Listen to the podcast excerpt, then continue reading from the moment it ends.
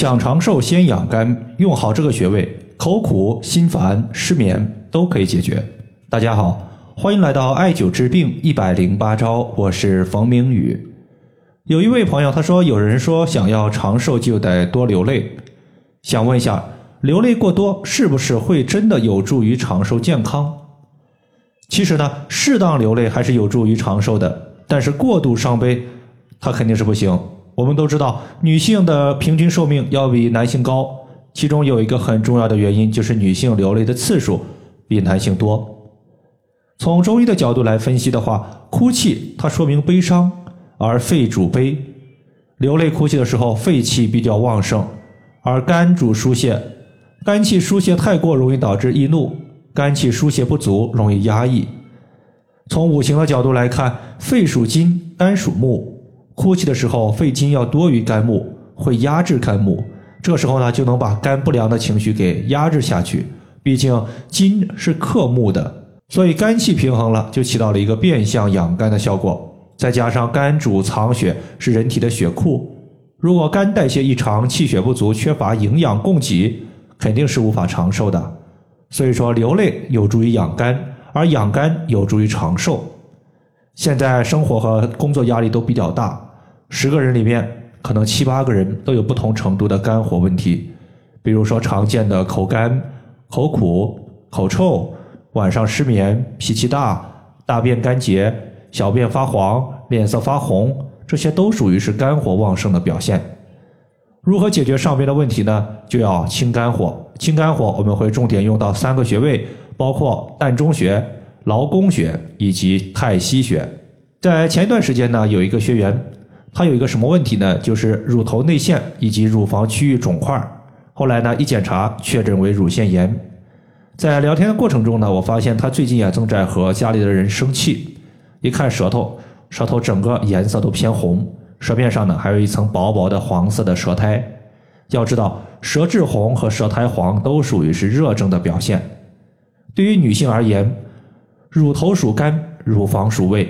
他大概率就属于是肝火过旺所导致的问题。后来呢，就重点让他艾灸了膻中穴和行间穴，平时多搓揉我们的肋骨。肝主疏泄，可以疏通调畅身体的气。一旦情绪失控，身体之中的气就偏离了正常的运行轨道，会形成肝气郁结。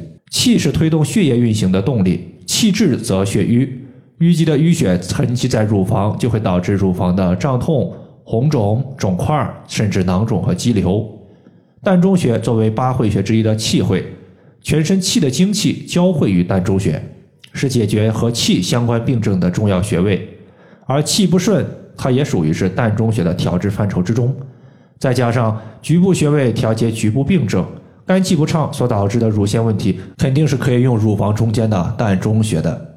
这个穴位在两乳头连线的二分之一处。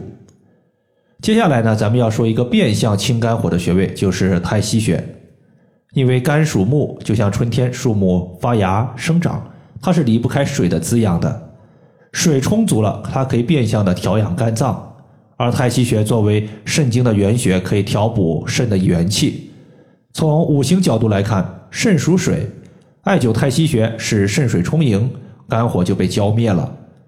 有时候我会遇到一些棘手的病症，心情呢也是特别的烦躁，早上一起来感觉有点口干口苦。这时候呢，我就习惯性用太溪穴来解决。一般我是白天手持艾条艾灸太溪穴三十到四十分钟，晚上足浴包泡脚，水的高度漫过脚踝，能起到引导上半身火气下降的作用。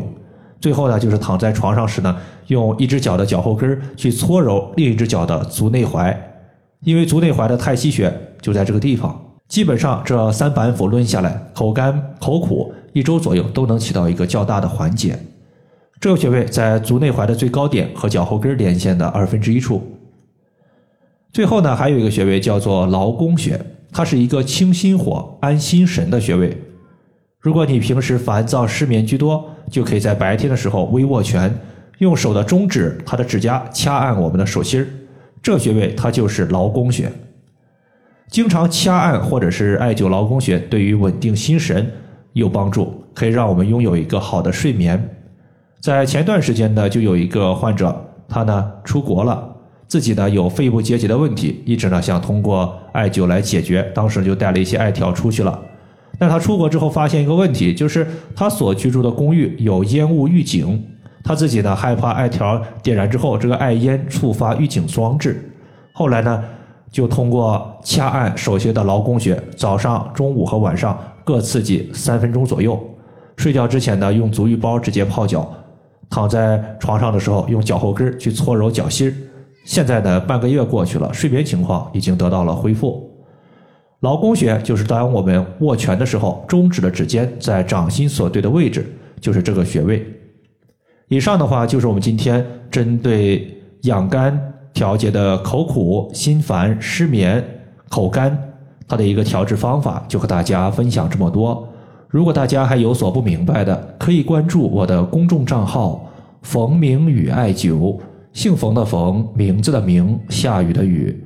感谢大家的收听，我们下期节目再见。